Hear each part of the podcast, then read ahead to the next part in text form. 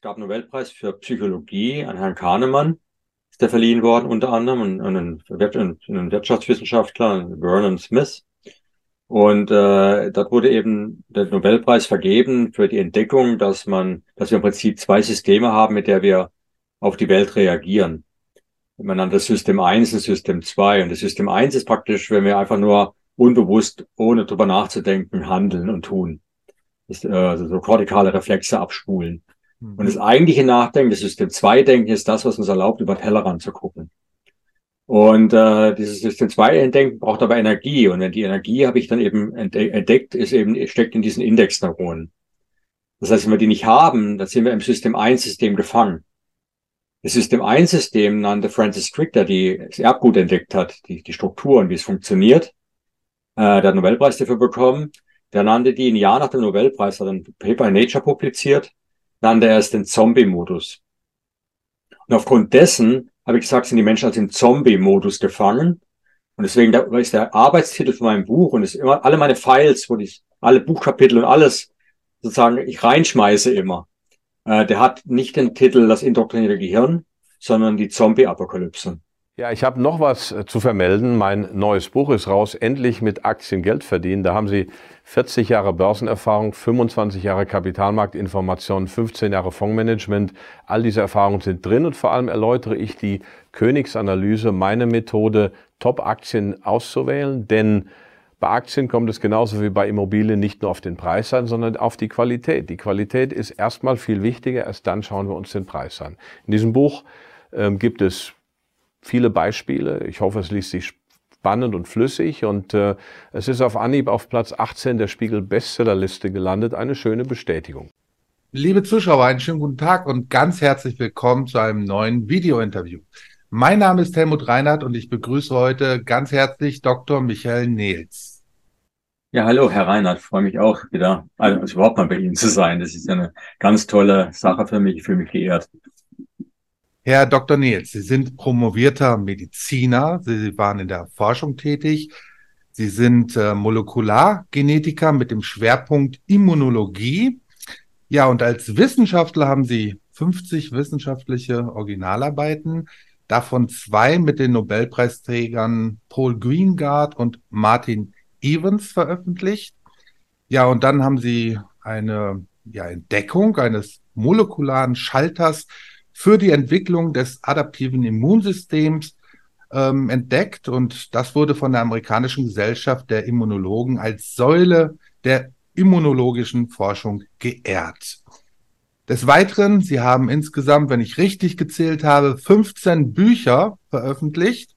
Und das letzte Buch ist das, über das wir heute sprechen möchten. Und das heißt das indoktrinierte Gehirn.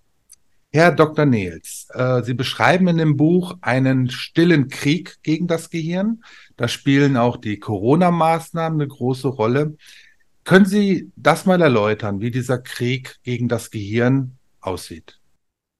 Naja, also es ist ja so, wenn man, äh, wir haben ja praktisch zwei Immunsysteme in unserem, ja, in unserem Organismus. Äh, und das äh, beruht einfach auf der evolutionären Grundlage seit fruchtbaren Meere durch. Ja, also man kann sich ja nur sozusagen vermehren, wenn man überlebt und dazu müssen wir uns äh, Feinden erwehren können. Äh, das klassische Immunsystem kennt jeder. Das ist das körperliche, da wehren wir uns gegen Mikroorganismen, aber noch wesentlich gefährlicher für das Menschenleben sind ja die Makroorganismen, also entweder andere Menschen oder gefährliche Tiere. Und dafür haben wir auch ein Immunsystem, das nennt das mentale Immunsystem und das ist eben äh, besteht im Prinzip aus unserem Erfahrungswissen und der Fähigkeit, mit diesem Erfahrungswissen ähm, ja Strategien zu entwickeln, um diesen Gefahren zu entgehen. Wenn man also Menschen beherrschen will, makroskopisch und nicht mikroskopisch, also wirklich als ja eine, eine, eine, die Möglichkeit haben will, Menschen äh, zu beeinflussen und äh, unter ihr, ja, ganz konkret gesagt, unter ihr Joch zu bringen, dann muss man ihr mentales Immunsystem ausschalten. Äh, man muss sozusagen dafür sorgen, dass ihre Abwehrfähigkeit sinkt und sie gefügig mitmachen mit dem, was man eben ihnen sozusagen ja vorschlägt oder noch nicht mal vorschlägt, was man ihnen aufindoktriniert. Und dieses mentale Immunsystem ist somit der logische Angriffspunkt für jede, jeden Krieg, Man kennt es ja durch die ganzen Propagandamaßnahmen, die ständig in, mit Krieg einhergehen, mit jeglichem Krieg. Man sieht es jetzt im Russlandkrieg mit gegen Ukraine. Man sieht es beim Krieg gegen den Klimawandel. Und das war auch ein Krieg gegen Corona. Aber was der gemeinsame Nenner dieser ganzen Kriege ist und der Zielsetzung, warum diese Kriege zum Teil auch stattfinden, denn es gäbe ja auch andere Lösungen. Man muss ja keinen Krieg gegen ein Virus führen, wenn man einfach nur das Immunsystem der Menschen stärken würde. Das ist ja hinlänglich bewiesen worden, schon sehr früh. Das heißt, der Krieg ist an sich absurd.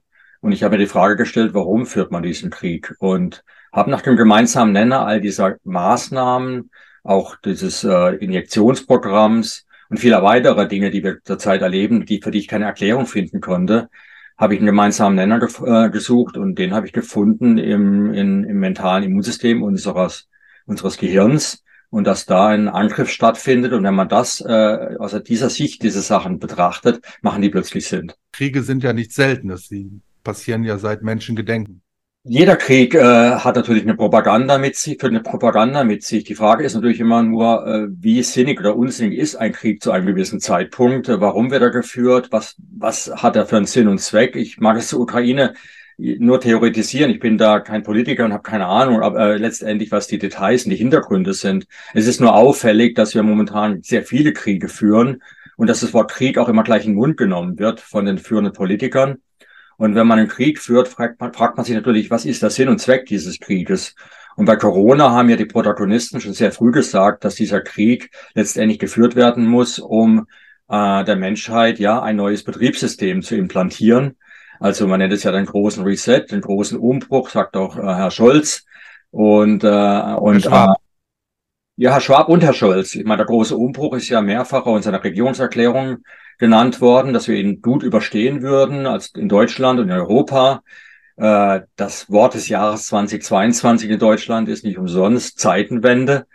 Und äh, die Frage ist eben, was soll auf uns zukommen? Und ich habe dann Regierungsdokumente mir angeschaut, einige vom BMI und vom BMBF. Und die signalisieren ganz klar im Einklang mit den Schwabschen Prognosen, dass 2030 wir eben ein komplett neues, ja, miteinander haben werden, eine Gesellschaft, die durch Sozialpunkte reguliert wird und äh, letztendlich ja auch eine, eine Post-Voting-Society möglicherweise kommt, wo dann eine künstliche Intelligenz für uns entscheidet, wie die Welt äh, auszusehen hat, in der wir leben und was wir noch tun dürfen, was wir nicht mehr tun dürfen. Und das sind Dinge, da habe ich gesagt, naja, da brauchen wir neben dem Great Reset ein Great Mental Reset eine Veränderung sozusagen, eine Akzeptanz in der, in unserem Gehirn für etwas, was komplett unnatürlich ist für uns Menschen.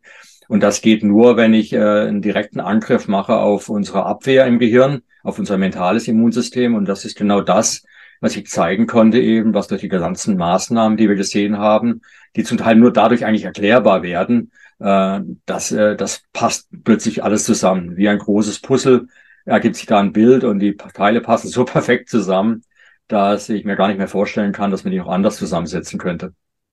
Mir ist das noch nicht so ganz klar und mir ist das auch nicht konkret genug. Mhm. Ähm, können Sie da mal Beispiele nennen, also während Corona? Ähm, die, welche Maßnahmen greifen da das Gehirn an? Also erstmal, was ist das mentale Immunsystem? Vielleicht holt man noch ein bisschen aus, um zu zeigen, wo genau angegriffen wird. Dann ist auch verständlicher, warum diese Angriffe so fatal sind für dieses System. Also unser Auto, äh, autobiografisches Gedächtnis, habe ich vorhin schon genannt, ist letztendlich die Stelle, wo wir das Erfahrungswissen äh, ja, haben, äh, ablagern, äh, ablegen und, äh, und äh, darauf zurückgreifen können. Das brauchen wir. Das ist aber ein ganz kleines äh, Gebiet in unserem Gehirn, hier im Hippocampus, im, der, im Schläfenlappen. Das ist ungefähr ein daumengroßes Region, sehr, sehr alte Region, äh, evolutionsbiologisch betrachtet. Also praktisch alle Tiere, die kräuchen und fleuchen, haben das, außer vielleicht Würmer. Aber alle Vertebraten, also alle Wirbeltiere haben das, Säugetiere bis runter zu, ähm, zu den Reptilien, selbst Fische. Und äh, dieses Erinnerungsvermögen erlaubt uns, äh, uns zu merken, wann und wo wir was erlebt haben und wie es sich angefühlt hat. Und das ist ganz, ganz wichtig, weil wenn ich weiß, äh, an der Stelle ist äh, im Wald irgendwo, da wohnt der Bär, dann muss ich das mir merken und äh, darf da nicht jedes Mal dran vorbeilaufen, das Risiko eingehen, dass er mich vielleicht frisst. Und Umgekehrt äh, muss ich mir merken können, wann ich wo welche Früchte irgendwo entdeckt habe, jetzt also evolutionär betrachtet. Also dieses Gedächtnis erlaubt mir, äh, ja, Erfahrung zu sammeln und mit diesen Erfahrungen eben äh, Entscheidungen zu treffen, die für mein Leben ja wichtig sind und mich am Überleben halten. Ich habe das Buch von Sabine Kügler gelesen, das heißt mehrere Bücher von ihr, die sie geschrieben hat. Das ist eine, ich kenne sie, Sabine Kügler? Nicht jetzt das im Dschungelkind. Sie hat das Dschungelkind geschrieben. Sie ist mit ihren Eltern ähm, bei einem Stamm groß geworden. In, ich glaube, Neuguinea war es.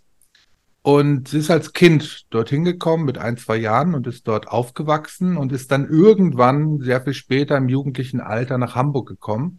Und da hat sie berichtet, dass wenn man sie alleine in Hamburg ausgesetzt hätte, hätte sie das nicht überlebt. Mhm. Im Dschungel hätte sie alles überlebt, weil sie genau wusste, an welchen Stellen sind gefährliche Tiere, wo muss ich aufpassen, genau wo kann sich eine Schlange verbergen und so weiter. Da kam sie klar, sie hätte wochenlang im Dschungel überleben können, alleine als Kind. Aber sie sagt, im, in Hamburg wäre ich gleich am ersten Tag gestorben. Kann man sich ja gut vorstellen, ne? wenn man nicht weiß, was die Ampel soll und man rennt über die Straße, ist man ja. halt sehr stark gefährdet. Mir ist es schon passiert, als ich, ich habe lange in Texas gearbeitet und dann kamen wir zurück, den ersten Tag in München und ich wäre fast vom Auto überfahren worden, weil in München hält man an einem Zebrastreifen einfach nicht an, wenn es Zug. und in Texas war das so, da muss man nur in die Nähe eines Zebrastreifens kommen, da haben die Autos schon gewartet, bis man endlich dort ist. Also das war ganz eine ganz andere Welt und äh, dieses Erfahrungswissen, was ich aus Texas hat, hatte, hat, hat mich in, in München fast umgebracht.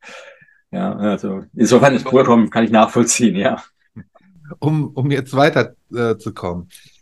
Und Sie sagen, dass dieses Erinnerungsvermögen, was wir haben, also wo wir uns in unserer Welt zurechtfinden, wo wir wissen, wenn ich an der und der Kreuzung bin, dann muss ich aufpassen, das ist ein bisschen gefährlicher als an anderen Kreuzungen oder im Kreisverkehr oder was auch immer. So, und dieses ganze Wissen soll, ähm, diese Erinnerungen über den Hippocampus sollen irgendwie zerstört werden, ausgelöscht werden? Oder wie ist das genau zu verstehen? Es ist ja so, dieses Erfahrungswissen erlaubt uns äh, nicht nur, also dieses, diese Gedächtniszentrale erlaubt uns nicht nur Erfahrungswissen zu sammeln, eine eigene Individualität zu entwickeln. Es ist auch wichtig, dass wir überhaupt über Dinge nachdenken können. Denn es ist ja so, unser Frontalhirn, wo wir, ja, ganz vorne hinter die Denkerstirn, die denkt zwar, aber nur in Hirnströmen. Die hat kein wirkliches Gedächtnis. Da haben wir nur flüchtige Gedanken und wenn diese Gedanken für uns wichtig sind, also Emotionen auslösen, dann werden sie im Hippocampus abgespeichert. Der Hippocampus hat diese einzigartige Fähigkeit, etwas einmal gesehen, gehört oder gedacht zu haben und schon wird es dauerhaft gespeichert, wenn es mit genügend Emotionen geschieht. Was wir erleben, denken oder hören oder welche Geschichten wir erzählt bekommen. Wir lernen ja auch von anderen Menschen. Wir müssen ja nicht alles selbst erleben. Andere Geschichten sind spannend, soziales Zusammensein ist spannend und wir erinnern uns daran. Und das ist die Fähigkeit des Hippocampus. Kreativität, Individualität und die Fähigkeit, alles sehr, sehr schnell sich zu merken, was uns erlaubt, wenn wir im Frontalhirn sozusagen über Dinge nachdenken, Zwischenspeicher abzulegen, äh, anzulegen, Gedanken abzulegen, sodass, wenn ein neuer Gedanke kommt, der alte nicht verloren geht. Und später können wir dann auf diese ganzen Gedanken zurückgreifen über den Hippocampus und vergleichen, welche Strategie ist vielleicht die bessere gewesen. Welcher Gedanke ist der, den ich jetzt tatsächlich umsetzen will. Das heißt, ich brauche den Hippocampus auch zum Denken, zum Nachdenken.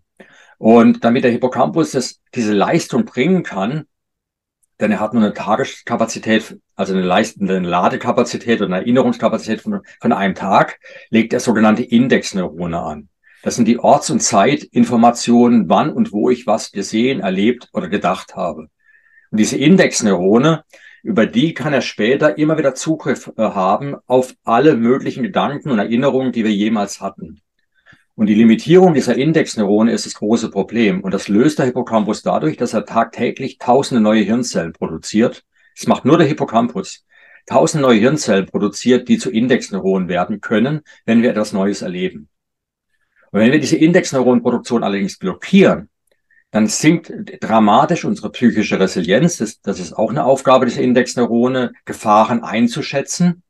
Also neue Erinnerungen, also neue Erfahrungen mit alten zu vergleichen. Das kann in, in der Kommunikation der neuen Indexneurone, die die neue Erfahrung äh, jetzt äh, archivieren, gegenüber den früheren Indexneuronen, die frühere Erfahrung archiviert haben, die sprechen miteinander und sagen, ah, diese Gefahr ist gar nicht so groß äh, fahr mal dein, äh, deine, deine Stressreaktion wieder hinunter. Wenn keine neuen Indexneurone da sind, funktioniert das nicht. Und die Folge ist eine schwache Resilienz, psychische Resilienz und ein hohes Risiko, eine Depression zu entwickeln und langfristig sogar Alzheimer. Und all diese Funktionen stecken jetzt in diesen Indexneuronen. Wir brauchen eine tägliche äh, hohe Produktion dieser Indexneurone. Ich sage es tägliche Produktion, sie findet nachts im Tiefschlaf statt. Das wissen wir allerdings aufgrund vieler Arbeiten, ich habe sehr viele Bücher darüber geschrieben, schon vorher, dass diese Indexneuronen unser, äh, die Produktion unserem Lebensstil unterliegt. Wie wir uns verhalten, entscheidet darüber, ob wir Indexneuronen in großen Mengen produzieren oder möglicherweise gar keine. Und eine Möglichkeit, zum Beispiel Indexneuronen zu produzieren, ist Sport, sich zu bewegen. Das ist evolutionsbiologisch logisch. Wer sich bewegt, er, er, er erlebt was, der weiß plötzlich, er kann plötzlich an einem Bär vorbeilaufen und sagen, oh, da ist eine Höhle, gefährlich, kann Früchte finden und all das muss er sich merken und das kann sich nur merken, wenn neue Indexneurone da sind. Deswegen, wenn wir uns bewegen, werden eine ganze Menge von Hormonen ausgeschüttet in unserem Körper, Dutzende, manche sogar von den Muskelzellen selbst. Alles sorgen dafür, dass wir körperlich fitter werden. Das weiß jeder, der Sport treibt, der wird dadurch fitter, körperlich fitter. Was die wenigsten wissen, ist, dass die ganzen Hormone auch dafür sorgen, dass nachts mehr Indexneurone produziert werden. Und wenn man jetzt äh, plötzlich nicht mehr in den Sportverein darf, keine Bewegung mehr haben darf, äh, abends nicht mehr raus darf, höchstens hat noch einen Hund und dann auch nur eine gewisse Zeit, dann schränkt das das Leben ein und ein Bewegungsmangel, der schon vor der Corona-Zeit äh, dramatisch war, hat sich nochmal massiv verschlimmert. Ein anderer Wachstumsfaktor, ein ganz wichtiger für die Indexneuronenproduktion, ist das sogenannte Oxytocin. Das ist das, was bei Geburt, also die Geburt auslöst, die Wehen auslöst, das ist ein Hormon und äh, sorgt letztendlich bei der Frau dafür, bei der werdenden Mutter, während dem Geburtsvorgang, dass in den Tagen darauf sehr, sehr viele Indexneurone produziert werden. Warum? Weil die Mutter-Kind-Bindung, die ja lebenswichtig ist für das Kind, also ohne dass die Mutter die, die, die, äh, die große Liebe für das Kind hat, läuft es ja Gefahr, dass es möglicherweise nicht überlebt. Und die mütterliche Liebe hängt, äh, beruht natürlich auf Erinnerungen an jede Kleinigkeit, jedes Lächeln des Kindes, jedes, alles, was das Kind tut, wird erinnert und ist Teil dieser Liebe, die, die man dann später für das Kind empfindet. Und diese Erinnerungen laufen über den Hippocampus, über die Indexneuronen und deswegen ist Oxytocin ein ganz potenter Wachstumsfaktor für die Indexneuronen und äh, wird aber nicht nur bei Geburt freigesetzt, sondern immer dann, wenn wir zwischenmenschliche Beziehungen pflegen. Äh, jetzt ist nämlich klar, dass das ganze soziale oder unsoziale Distanzieren natürlich zu einem Oxytocinmangel führt. Menschen, die in, äh, vereinsamen in dieser Krise durch die Lockdowns, da ist keine Oxytocinproduktion. Im Gegenteil, durch die Maßnahmen werden und vor allem durch die Berichte werden sehr viel Stress verursacht der dann kaum gepuffert wird, weil die Indexneurone ja auch für unsere psychische Resilienz verantwortlich sind. Das heißt, der Stress kommt mit extrem hoher Wucht. Da muss, muss man wissen, Stress, hohe Cortisolspiegel sorgen für eine, eine, eine Hemmung der Produktion der Indexneurone. Das heißt, ich habe einerseits eine Hemmung der Produktion durch die Stress und die Propaganda.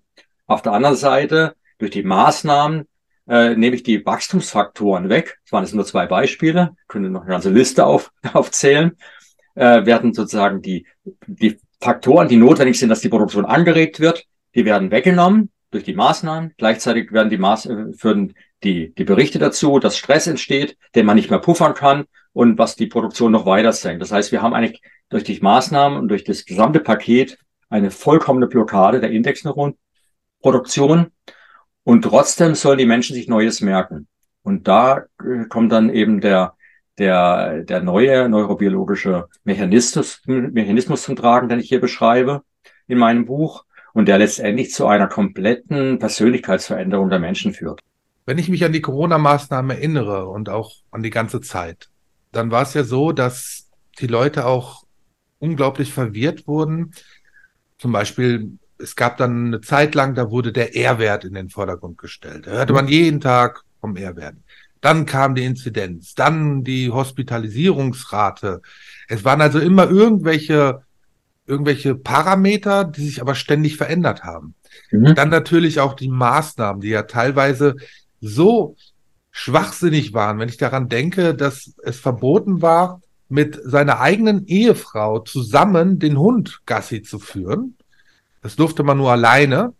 Ansonsten bekam man eine Strafe, wenn man zu zweit auf der Straße erwischt wurde. Es war ja, es war ja unglaublich, auch die, die Absperrung der, der Bänke, der Parkbänke, wenn ich daran noch denke, dass, dass, dass sich Rentner, Rentner wurden von der Parkbank vertrieben, die da alleine saßen, ähm, weil sie sich bewegen sollten, damit das Virus irgendwie nicht weiter ist. War so, so ein Quatsch. Oder mein Lieblingsbeispiel. Ähm, mein Friseur, zu dem ich gehe, der ist quasi zwei Minuten von mir, muss ich nur über die Straße gehen, dann, dann bin ich da. Und dann gehe ich meistens morgens nach dem Duschen, gehe ich hin und föhne die Haare auch gar nicht, ne, und setze mich dann dahin und bin in zehn Minuten wieder raus. Und dann sag, setzte ich mich hin und dann sagte sie, nein, wir müssen die Haare waschen. Dann habe ich gesagt, ich, ich komme gerade aus der Dusche. Und dann sagte die Friseuse zu mir, nein, das ist jetzt Vorschrift. Ich sage, was ist jetzt Vorschrift? Ja, wir müssen die Haare waschen, um das Virus einzudämmen. Da habe ich dann gedacht, also Leute, also es ist ja, es war ja unglaublich, diese, diese verrückten Maßnahmen, die wirklich so, so schwachsinnig waren. Und Sie glauben, dass das Absicht ist, Absicht war, um halt dieses, diese Indexneuronen ähm, überschreiben. Überschreiben, okay. Der Witz ist ja der, der Hippocampus hat ja, wie schon vorher erwähnt, nur eine Tageskapazität, ja, um neue Erinnerungen zu, zu sammeln. Nachts wird ja, werden die ganzen Erinnerungen ja dann im Tiefschlaf hochgeladen auf die neokortikale Festplatte, so nenne ich das mal äh, salopp. Das ist im Prinzip, wenn man auf die Schädeldecke guckt, die Walnuss, die wir sehen, ein riesengroßes Hirnareal. Und dort werden dann die Erinnerungen, die man tags zuvor im Hippocampus gesammelt hat, eben hochgeladen nachts und äh, in Fragmenten, die sehr komplex sind. Und über die Indexneurone kann man die sozusagen wieder zusammensetzen und wieder ins Bewusstsein rufen als kohärente Erinnerung. Und ähm, wenn dieser Upload eben stattgefunden hat, dann ist der Hippocampus am nächsten Morgen wieder frei für neue Erinnerungen. Nur die Indexneuronen verbleiben im Hippocampus. Und dort ist eben die Schaltzentrale, wo eben neue Erinnerungen geformt werden oder frühere wieder äh, defragmentiert und abgerufen ins Bewusstsein äh, gerufen werden können. Und jetzt ist es so, wenn ich durch die ganzen Maßnahmen, und da gehört ja auch das, äh, diese Geninjektionsprogramm dazu, wenn die ganzen Maßnahmen dazu führen, dass die Indexneuronenproduktion brach liegt, ich aber trotzdem etwas erlebe, was mir Angst und Schrecken sozusagen macht, dann werde ich aus, einfach aus Überlebensgründen mir diese Sachen merken müssen, um Strategien entwickeln zu können. Unser Gehirn kann nicht anders, es werde sich das merken. Und äh, es ist eine starke Emotion dabei. Allerdings wird der Hippocampus, weil er eben nur eine Tageskapazität an, an Merkfähigkeit hat, äh, auch nur Sachen sich merken, die tatsächlich mit Emotionen daherkommen. Und wenn etwas mit Emotionen daherkommt, aber jeden Tag mit der gleichen Information, dann wird er irgendwann mal sagen, das habe ich schon, das kann ich schon, das weiß ich schon und wird keine Indexneuronen dafür verschwenden. Das heißt, repetitives Erleben, egal ob es emotional wichtig oder nicht wichtig ist, wird kaum noch äh, im, im Hippocampus abgespeichert. Und jetzt habe ich mir auch immer überlegt, wie kann das sein? Andererseits, äh, einerseits, die ganzen Dokumentationen sind ja da von den Jahren zuvor, dass alles ablief wie geplant. Ich meine, selbst diese, dieses Injektionsprogramm lief ja in Rekordzeit ab. Es war also alles vorgeplant. Anders kann, geht's gar nicht. Man kann ja gar nicht diese vielen Milliarden Dosen in der kurzen Zeit entwickeln und, und einen Impfstoff, den selbst die Gates-Forschung als einen unwahrscheinlichen be bezeichnet in einem Review-Artikel und sagt, da brauchen wir zehn bis zwölf Jahre mit einer zweiprozentigen Chance, dass sowas überhaupt entwickelt werden kann. Äh, und dann plötzlich, zack, ist es da. Also alles war vorgeplant, auch wie die sozialen Plattformen sich zu verhalten haben mit den Löschungen, mit der, äh, das war alles geplant. Aber irgendwie scheint alles andere vollkommen zufällig zu passieren. Jeden Tag hat man eine neue Idee, wie man etwas machen könnte. Wie Sie es ja schon schön, schön beschreiben.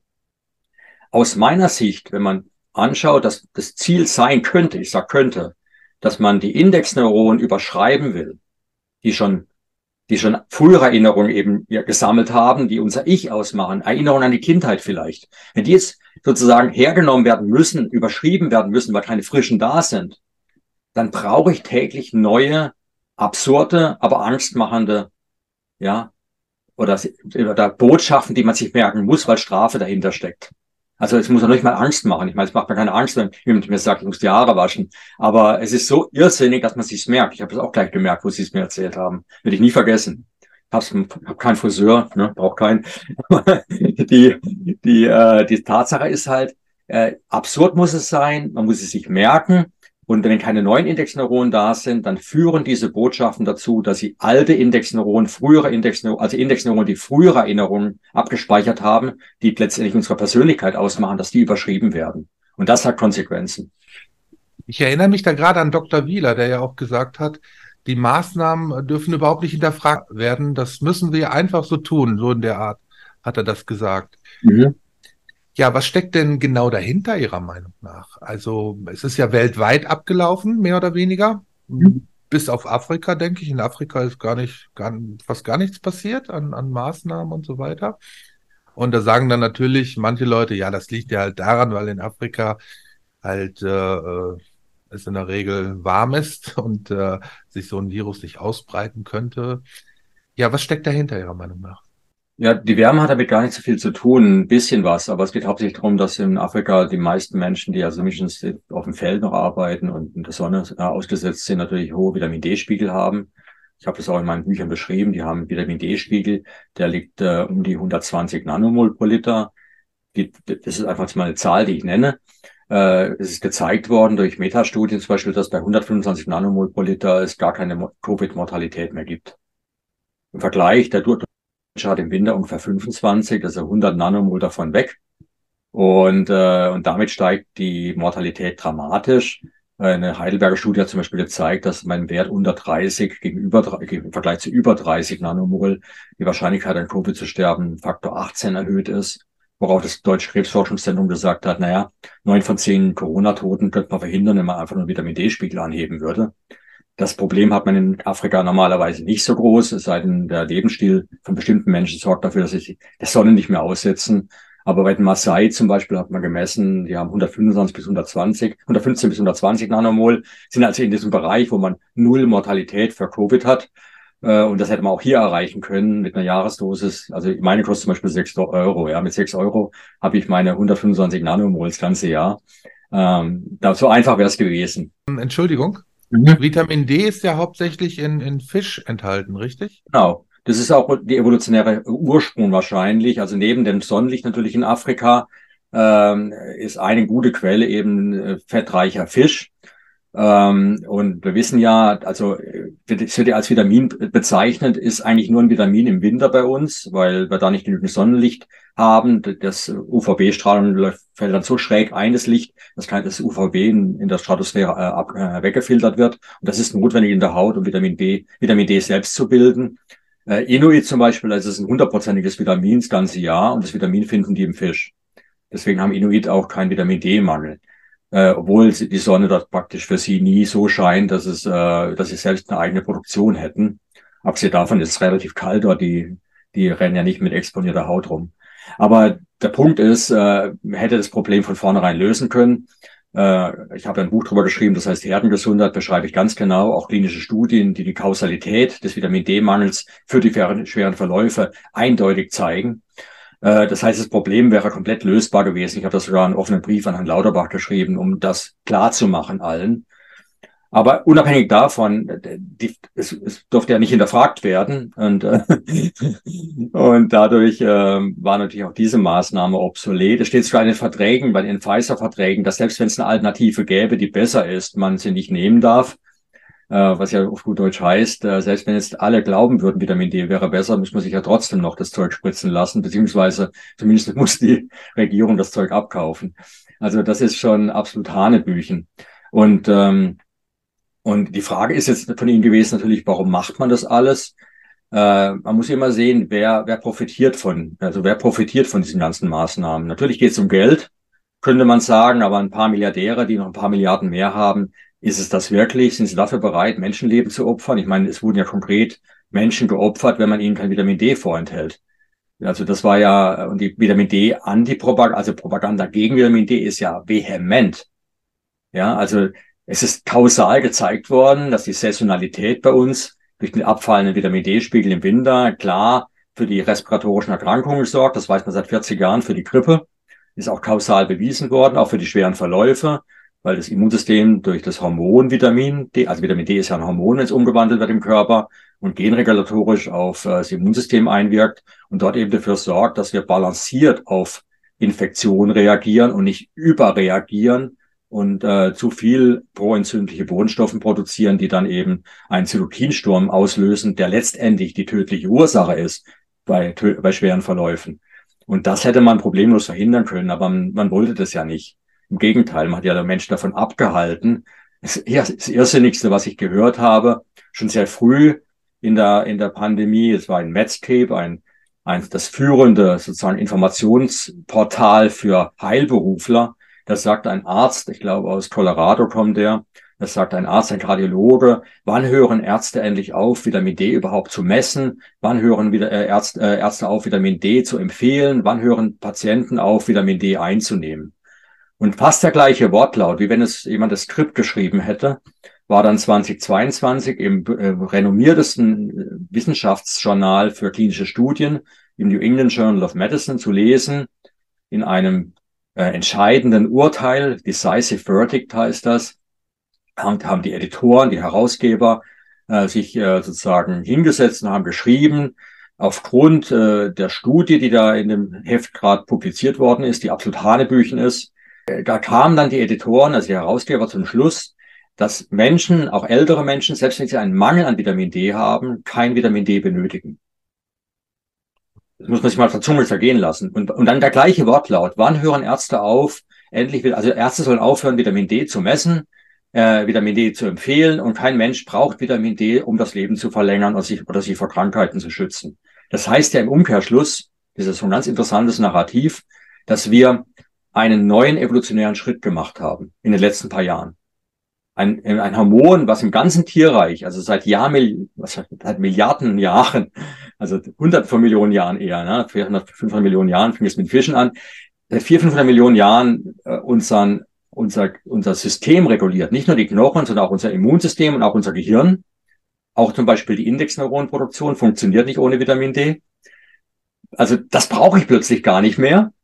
Äh, mein Überleben hängt es davon ab, was ja auch publiziert worden ist im New England Journal of Medicine, dass wir uns eben regelmäßig äh, da diese Genspritze geben lassen. Dann sind wir sicher vor Mikroorganismen, aber nicht durch ein Immunsystem, das äh, eigentlich, also aus meiner Sicht, ja nur funktionieren kann, wenn es genügend Vitamin D bekommt. Aber laut diesen äh, renommierten Journalen ist das nicht mehr nötig. Wir haben eine Evolution durchgemacht, die ist äh, frappierend.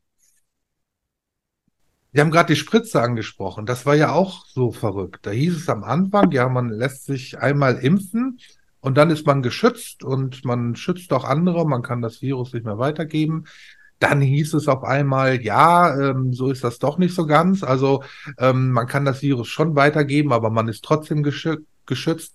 Und ganz am Ende war es dann einfach so, ähm, dass die Spritze eigentlich nur davor schützt, ähm, dass man nicht einen schweren Verlauf hat und mhm. ein, also man hat dann einen weniger qualvollen Tod. So ungefähr war es dann am Ende. Auch nicht stimmt. Was auch nicht stimmt. Nee, was auch nicht stimmt, ist ja gezeigt worden im Lancet, äh, auch ein renommiertes Journal, was auch sehr pro Corona publiziert. Und, ähm, und die haben eine Studie gezeigt aus Schweden, wo man äh, die Geimpften und die Ungeimpften, also ich nenne es wirklich mal Impfung, ich würde es eigentlich eher Spiken nennen, weil man transferierte das Spike-Protein in Form von genetischem Material in den Körper. Und zwar ein genetisch modifiziertes Spike-Protein, was sehr, sehr hirntoxisch ist und vor allem die Neurogenese im Hippocampus, also die Bildung dieser Indexneuronen unterdrückt. Ähm, also auch ein Puzzlesteinchen, ein sehr gravierendes sogar.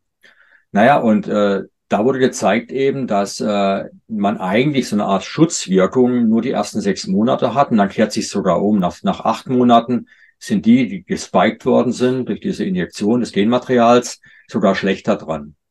Das macht jetzt immunologisch überhaupt keinen Sinn. Sie haben ja gesagt, ich habe ein Schalterelement entdeckt für die adaptive Immunantwort. Und normalerweise ist es eben so, dass unsere adaptive Immunantwort dafür sorgt. Adaptiv heißt, wir lernen. Ist auch lernfähig wie der Hippocampus. Aber es lernt eben was anderes. Es lernt äh, Viren kennen und darauf zu reagieren adäquat, wenn sie wiederkommen.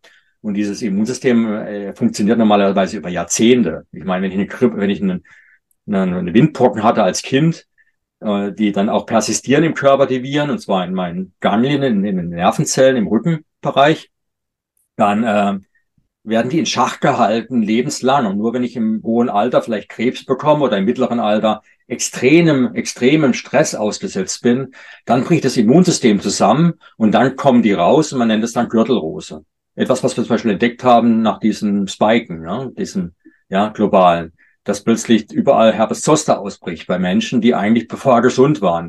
Und das ist ein ganz klares Zeichen, dass das Immunsystem äh, leidet äh, unter, die, unter diesen, diesen Maßnahmen. Und der Herr Cavalieri, das ist der Sicherheitsbeauftragte der Europäischen äh, Zulassungsbehörde, der EMA, für Medikamente, hatte gesagt, wir sollten nicht zu häufig dieses Spiken machen, er nennt es nicht Spiken, aber nicht zu häufig wiederholen, weil das Immunsystem darunter zusammenbrechen und zerstört werden könnte. Das hat er wortwörtlich gesagt und das ist auf der, beim ZDF auch nachzulesen immer noch auf der Homepage oder nicht, also auf der Webseite zu dem entsprechenden Artikel und äh, noch nicht gelöscht worden. Er hat auch seinen Job noch. Ich wundere mich eigentlich. Aber auf jeden Fall ist klar, das Immunsystem leidet und gleichzeitig äh, lernt es aber auch nicht. Das heißt, man muss jetzt die Frage stellen, warum überhaupt die ersten paar Monate vielleicht weniger häufiger, also wenn die Zahlen überhaupt stimmen, äh, geringere Anzahl von schweren Verläufen zu sehen ist. Das kann nur dann eigentlich erklärt werden unter diesen Prämissen, dass das Immunsystem tatsächlich leidet und äh, nicht fähig ist, einen Zytokinsturm auszulösen für ein paar Monate. Und dann kommt es eben nicht zu schweren Verläufen, logisch. Aber so wie das Immunsystem sich wieder erholt, allerdings geschwächt erholt, ist es fähig, diese Zytokinstürme wieder zu machen nach sechs, acht Monaten. Es hat keine immunologische Fähigkeiten, aber äh, die Zytokinstürme werden zwar noch heftiger. Also Dinge, die man mit der Idee komplett hätte äh, verhindern können. Nochmal, das muss man ganz klar sagen, weil unter dem Gesichtspunkt habe ich immer die Maßnahmen betrachtet. Man will die Menschen gar nicht retten, man will ihnen nur etwas aufdrängen. Aber was wollen wir ihnen ultimativ aufdrängen? Was, was ist das Ziel? Und da kommt natürlich das nicht sozusagen immunisieren, also das langlebige Immunisieren. Ne? Man kriegt zwei Injektionen und dann ist man über Jahrzehnt, sagen wir, ein Jahrzehnt wenigstens sicher. Äh, da ist dieses, dieser dieses Nicht-Funktionieren dieser Maßnahme sogar ein Vorteil. Weil dann kann ich ja alle halbe Jahr oder wenigstens einmal im Jahr, wie es aus Robert Koch Institut oder die, die, amerikanische Behörde, die CDC, empfehlen jetzt einmal im Jahr. Ne? Immer schön im Herbst rein damit. Und äh, das äh, hat natürlich äh, Konsequenzen, weil dann sorge ich ja dafür, dass das Spike-Protein, produziert von meinem eigenen Körper, ins Gehirn wandert und dort genau das tut, was äh, ja meine Theorie eben fordert, eine Unterdrückung der Produktion von Indexneuronen. Ja, und das große Ziel dahinter ist ähm, irgendwie einen neuen Menschen zu schaffen, oder? Ja, also ein, ein, ein Menschen, dessen Persönlichkeit reduziert ist, seine Individualität ist reduziert. Und äh, wenn wir jetzt mal anschauen, wir haben vorhin vom mentalen Immunsystem des Menschen gesprochen, also individuell, wenn ich Erfahrung habe, kann ich besser auf eine neue Situation reagieren, weil ich sie vergleichen kann mit anderen Situationen und dementsprechend reagieren kann. Auch das Nachdenken über die Situation äh, äh, erfordert Indexneurone und es ist gezeigt worden, dass Menschen, die keine freien Indexneurone mehr haben, gar nicht mehr nachdenken wollen. Man nennt es Ego-Depletion wissenschaftlich. Also das heißt, ich will gar nicht nachdenken, ich ziehe mich zurück und will in meiner Routine verhaftet leben, lass mich in Ruhe mit allem. Das ist, wenn man keine Indexneuronen mehr hat. Wenn man sie allerdings jetzt überschreibt und das bei einer großen Bevölkerungsgruppe macht, dann reduziert sich die Individualitätsgrad der Menschen. Sie werden, jeder wird irgendwie gleich, weil alle haben nur noch ein Gehirn, eine, ein autobiografisches Erinnern an diese Gemeinschaft, gemeinsamen Botschaften, die nur noch aus Angst und Schrecken bestehen. Und, äh, und ich, dann muss man sich eben fragen, was ist das gesellschaftliche Immunsystem? Eine Gesellschaft äh, besteht ja aus vielen Menschen, aus vielen unterschiedlichen Menschen mit unterschiedlichen Berufen, unterschiedlichen Erfahrungen. Und das ist wichtig, weil äh, es ist was sehr, sehr wichtig. Wenn eine neue Situation auf uns zukommt, wo wir eine Lösung zu brauchen als Gesellschaft, dann äh, ist, hilft es nicht, wenn alle nur Briefträger sind oder alle nur Neurowissenschaftler sind. Äh, wir brauchen einen Physiker, wir brauchen, einen, einen, wir brauchen Menschen mit unterschiedlichen Erfahrungen, Leute, die aus verschiedenen Erfahrungsgebieten möglicherweise Parallelerfahrungen haben und dann eben die vernetzen können in ihrem Gehirn. Ja, bei mir ist zum Beispiel so, ich habe jetzt immunologische Erfahrung, habe ich aber letzten 15 Jahre mit der Neurogenese im Hippocampus beschäftigt und habe noch gleichzeitig 20 Jahre äh, genetisches Engineering gemacht, also wirklich Gene bis auf die Punktmutation, auf kleinste Klein Kleinigkeiten untersucht und garantiert eine Million PCRs in meinem Leben gemacht und tausende PCR-Essays erfunden äh, für die Forschung. Das heißt, dieses ganze Wissen erlaubt mir plötzlich diesen Blick und und ich bin sicher, wenn etwas anderes auf uns zukommt, brauchen wir andere Menschen, die vielleicht so einen Blick haben. Und äh, wenn ich jetzt sozusagen eine Gesellschaft beherrschen will, dann habe ich zwei Möglichkeiten. A, die Anzahl der Menschen reduzieren, die Gegenwehr leisten können. oder der Menschen, die noch existieren, die Individualität zu reduzieren, sodass die Wahrscheinlichkeit, dass dass sie, äh, ähm, wie soll ich sagen, eine ja Ideen haben, wie man es vielleicht anders machen könnte und die sogar möglicherweise vorbringen, reduziert. Dann gibt es nur noch eine Meinung. Und dann kann ich die Leute viel leichter beherrschen. Das heißt, das mentale Immunsystem des Individuums ist auch das mentale Immunsystem der Gesellschaft. Wie sehen Sie da den Pandemievertrag, der gerade diskutiert wird, der WHO, äh, in diesem Zusammenhang? Der ist ja nicht nur diskutiert. Also ich meine jetzt, dass man der DHO Durchgriffsrechte gibt, wenn äh, die nächste Pandemie kommt, die sie ja selbst einläuten darf. Ja, die Information darüber kann die WHO dann einschränken. Heißt, ähm, Meinungen, die wie zum Beispiel Ihre, würde dann nicht mehr veröffentlicht werden. Also sie würden komplett ja. zensiert werden. Ich meine, ich habe mit dem Philosophen, mit dem Gunnar Kaiser zum Beispiel ein Interview gemacht. Äh, also er hat mich interviewt zu, zu meinem Buch Herdengesundheit und dann haben wir wirklich Wissenschaft dokumentiert. Ich, ich mache keine Aussage, die ich nicht wissenschaftlich belegen kann.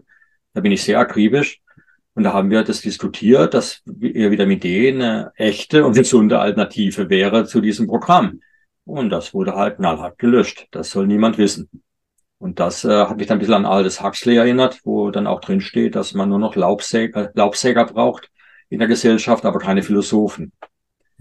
Ja. Ich kann mich äh, dran erinnern, ähm, dass ich am Anfang der Pandemie einen Bericht gelesen habe über das Rauchen und dass Nikotin ähm, eine Covid-Infektion verhindern kann, weil Nikotin an die gleichen Rezeptoren andockt wie dieses Virus.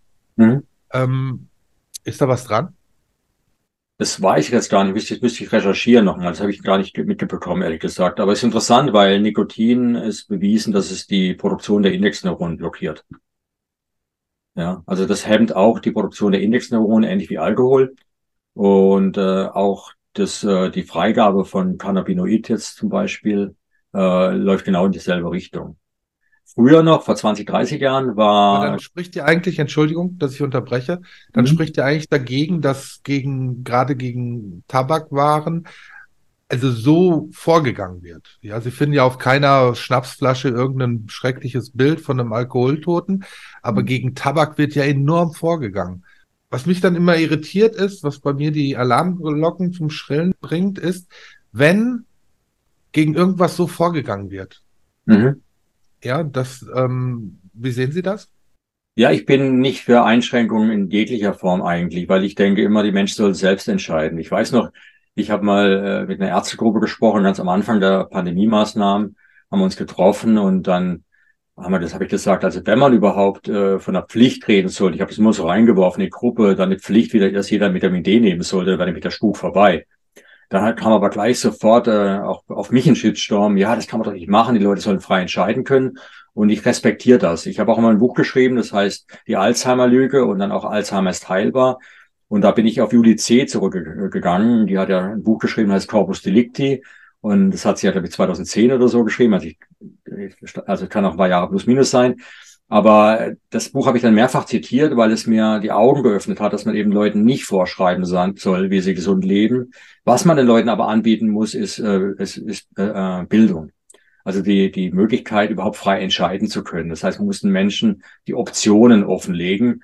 Und, äh, und äh, wie gesagt, wir sollten eine Kultur haben, wo man vielleicht in der Schule schon lernt, was zum Beispiel eine artgerechte Lebensweise ist, damit die Kinder zumindest mal wissen, was ist die Alternative zu dem, was sie, was sie wie sie jetzt leben und was und, und wie, ähm, wie es eigentlich ideal wäre und was für Vorteile das hätte. Ja, man hätte ja auch die psychische Resilienz, die Gedächtnisleistungsfähigkeit, die sind ja auch zuständig dafür, dass man glücklicher ist. Man ist ja nur glücklich, wenn man, wenn man eben eine starke Resilienz hat, wenn man offen ist für Neues und nicht dauernd Angst haben muss, dass irgendetwas passiert, was man nicht beherrschen kann. Man freut sich ja auf äh, bewältigbare Aufgaben, wenn man eine gute Resilienz hat. Und all das ist, äh, für all das ist die Produktion dieser Indexneuronen grundlegende Voraussetzung. Und äh, das wissen die wenigsten. Und äh, vielleicht trifft mein Buch auch deswegen den Nerv, weil man plötzlich sieht, aha, da ist der gemeinsame Nenner all diese Dinge, die wir, die wir sehen. Und das geht ja schon lange zurück. Ich bin ja massivst attackiert worden, als ich ein Buch, äh, einen Artikel geschrieben habe, der heißt Unified Theory of Alzheimer's Disease, wo ich zeige, dass die Ursache von Alzheimer nicht das Alter ist, sondern eine mangelnde Produktion der Indexneuronen in unserer Gesellschaft. Und die Vorstufe dazu ist Depression. Und im Sommer 2019 hat die, die, die Weltgesundheitsorganisation gezeigt, dass Depression weltweit die führende Krankheit ist. Für mich ist Depression ist aber nicht nur Depression, für mich ist Depression ein Marker dafür, dass die Indexneuronenproduktion in der Gesellschaft einen globalen Tiefstand erreicht hat. Und man könnte, und ich habe dann prognostiziert, als ich die Maßnahmen gesehen habe, in meinem Buch Das erschöpfte Gehirn, habe ich prognostiziert, dass das jetzt massiv zunehmen wird. Und tatsächlich, die ersten Studien, die rauskamen Ende 21, zeigten, dass innerhalb des ersten Corona-Jahres die Depressionsrate weltweit von diesem Höchststand 2019 im Sommer sich nochmal verdreifacht hat. Das gleiche mit Alzheimer. Alzheimer als Mangel, als Krankheit einer mangelnden Neurogenese. Ich bezeichne äh, Alzheimer auch als hippocampale Demenz, weil sie dort ihren Ausgang nimmt. Habe ich gesagt, das wird dramatisch zunehmen. Und tatsächlich im ersten Jahr 30 Prozent Zunahme gegenüber 2018. Und das ist nicht mit einer, Demo mit einer demografischen Annahme, wir sind jetzt alle älter geworden, erklären, weil Alter als Ursache, das passt nicht. Nee, Alzheimer braucht einfach Zeit, sich zu entwickeln. Ähm, und deswegen hat man es normalerweise erst im höheren Alter. Und äh, unsere sagen wir, artfremde Lebensweise, die die Indexneuronenproduktion unterdrückt, führt zu einer, äh, zu einer Alzheimer-Entwicklung. Und je mehr ich sie unterdrücke, umso mehr beschleunige ich den Alzheimer-Prozess. Und deswegen ist auch nicht verwunderlich, dass wir noch nie so viele junge Menschen, also unter 65 Jahren hatten, die jetzt Alzheimer entwickelten 2021. Das gab es noch nie. Über 100.000 in Deutschland. Und das ist, äh, und das wird noch weitergehen so. Auch die Krebsrate bei jungen Leuten ist ja enorm gestiegen. Also ja. Immunsystem leidet unter diesen Maßnahmen. Das ist ganz klar. Die, und auch unter Vitamin D-Mangel. Das hat das Deutsche Krebsforschungszentrum schon mehrfach publiziert. Äh, wir könnten in Deutschland, ich glaube, die, die gesamte Krebsrate um 13 Prozent senken, würden wir alle nur adäquat Vitamin D nehmen. 13 Prozent. Aber stattdessen haben wir eine Politik, die uns jetzt weiß machen will, wir bräuchten gar kein Vitamin D mehr. Sollte man Vitamin D in natürlicher Form zu sich nehmen? Das heißt, man isst halt viel fettreiche Fische wie Lachs zum Beispiel. Oder sind die Pillen, die man da kaufen kann, auch in Ordnung? Ich, äh, ich würde es nicht über Fisch empfehlen, weil der Fisch, das sollte eigentlich mehr oder weniger unangetastet bleiben. Der, der ist sowieso, der kann sich sowieso kaum erholen. So viel wird abgefischt. Und es Gut, wird auch. Es gibt ja Lachsfarmen, also es gibt ja wirklich durchaus auch vernünftige Lachsfarmen, wo die Fische ordentlich gehalten werden. Es ist die Frage, ob deren Vitamin D-Gehalt noch hoch ist. Es ist ja so, äh, ich schaue das aus der Sicht an. Ich habe da ein Buch geschrieben, das heißt die Algenölrevolution. Da zeige ich, dass zum Beispiel Omega-3-Fettsäuren, die aquatischen, also die hochwertigen, die man nur eigentlich im Fisch findet oder auch im, im Wildfleisch, aber dort nicht in hoher Konzentration. Deswegen ist Fisch die primäre Nahrungsquelle dafür.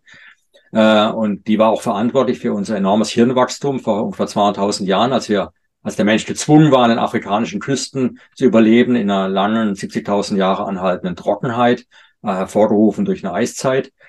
Da hat der Mensch an den Küsten überlebt und sich nur von Fisch und Meeresfrüchten ernährt. Und dort war auch sein Hirnwachstum am maximalsten. Äh, da gibt es jede Menge Studien dazu, ist auch in Nature und Science überall publiziert worden. Und äh, die aquatischen Omega-3-Fettsäuren waren auch entscheidend dafür, dass der Hippocampus wächst. Direkte Korrelation, wie viel aquatische Omega-3-Fettsäuren ich jeden Tag zu mir führe und wie groß mein Hippocampus ist. Und wenn ich einen Mangel habe, dann wächst er am schlechtesten. Zum Beispiel die Plazenta versucht, dem heranwachsenden Kind äh, einen Omega-3-Index von 11 Prozent zu vermachen. Also über 11 Prozent ist sozusagen das, was die Plazenta versucht zu erreichen äh, und dem Kind zu geben.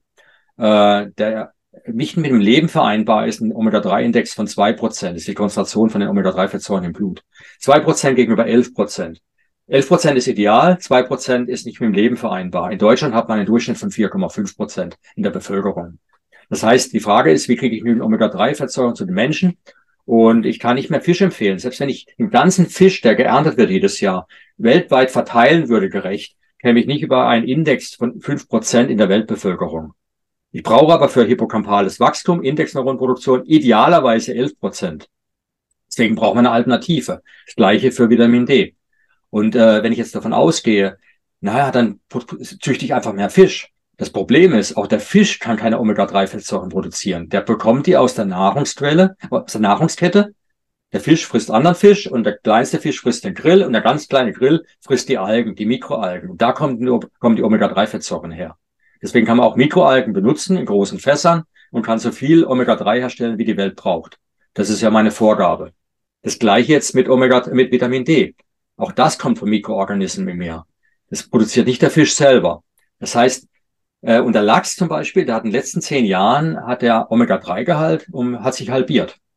Warum? Weil man gar nicht mehr genug Fisch hat, um in den Lachsfarmen den, den Lachs mit Fisch zu füttern. Man gibt ihm andere Nahrungsmittel, die aber keine aquatischen Omega-3-Fettsäuren haben. Und das gleiche Problem wird man wahrscheinlich beim Vitamin D haben. Das heißt, wenn die für acht, neun Milliarden Menschen brauchen die alternative Quellen, das ist ja kein Problem. Und man kann mit auf veganer Weise mit Mikroorganismen problemlos äh, Vitamin D für die ganze Weltbevölkerung herstellen. Und ich habe zum Beispiel, mein Jahresbedarf kostet gerade mal sechs Euro. Also das wäre überhaupt kein Problem, äh, da dieses Problem, also das zu lösen für die Menschheit. Gar kein Problem. Was Sie nehmen, sind Vitamin D-Tabletten. Genau, genau. Und das ist äh, absolut kein, kein kein Problem. Und ich meine, man muss ja sagen, es ist ja auch ein Vitamin, was man zu sich führen kann. Ich kann es allerdings nicht mehr in, in, in, Form von Fisch zuführen, weil Fisch ist einfach zu toxisch geworden durch die ja, Meeresverseuchung. Und es gibt auch nicht genug Fisch. Also äh, deswegen ja meine Vorgabe, können, obwohl Fisch alles beinhaltet, was für uns essentiell ist, da kommen noch viele andere Substanzen dazu, Mikronährstoffe und Vitamine. Er hat praktisch alles, bis glaube ich auf Folsäure, könnten wir uns komplett nur mit Fisch ernähren aber äh, man kann es nicht mehr empfehlen. Und deswegen ist es wichtig zu wissen, was brauche ich aus dem Fisch für ein gesundes Hirnwachstum. Die Indexneuronproduktion ist für mich ein Indikator. Wenn die funktioniert, dann habe ich alles sozusagen in meinem Körper zugeführt. Und dazu gehören eben Vitamin D, dazu gehören die Omega-3-Fettsäuren. Und wenn ich das mache, dann habe ich ein nicht nur ein gesundes Gehirn, ein gesundes mentales Immunsystem, sondern weil die Bedürfnisse des körperlichen Immunsystems dieselben sind, habe ich auch ein gutes körperliches Immunsystem und, äh, und brauche mich für Krankheiten wie Covid nicht fürchten. Herr Dr. Niels, ich danke Ihnen ganz, ganz herzlich für das Gespräch, für die vielen Informationen, die Sie uns gegeben haben und ja, wünsche Ihnen ein schönes Restwochenende. Herr Reinhardt, ich danke Ihnen fürs Interview.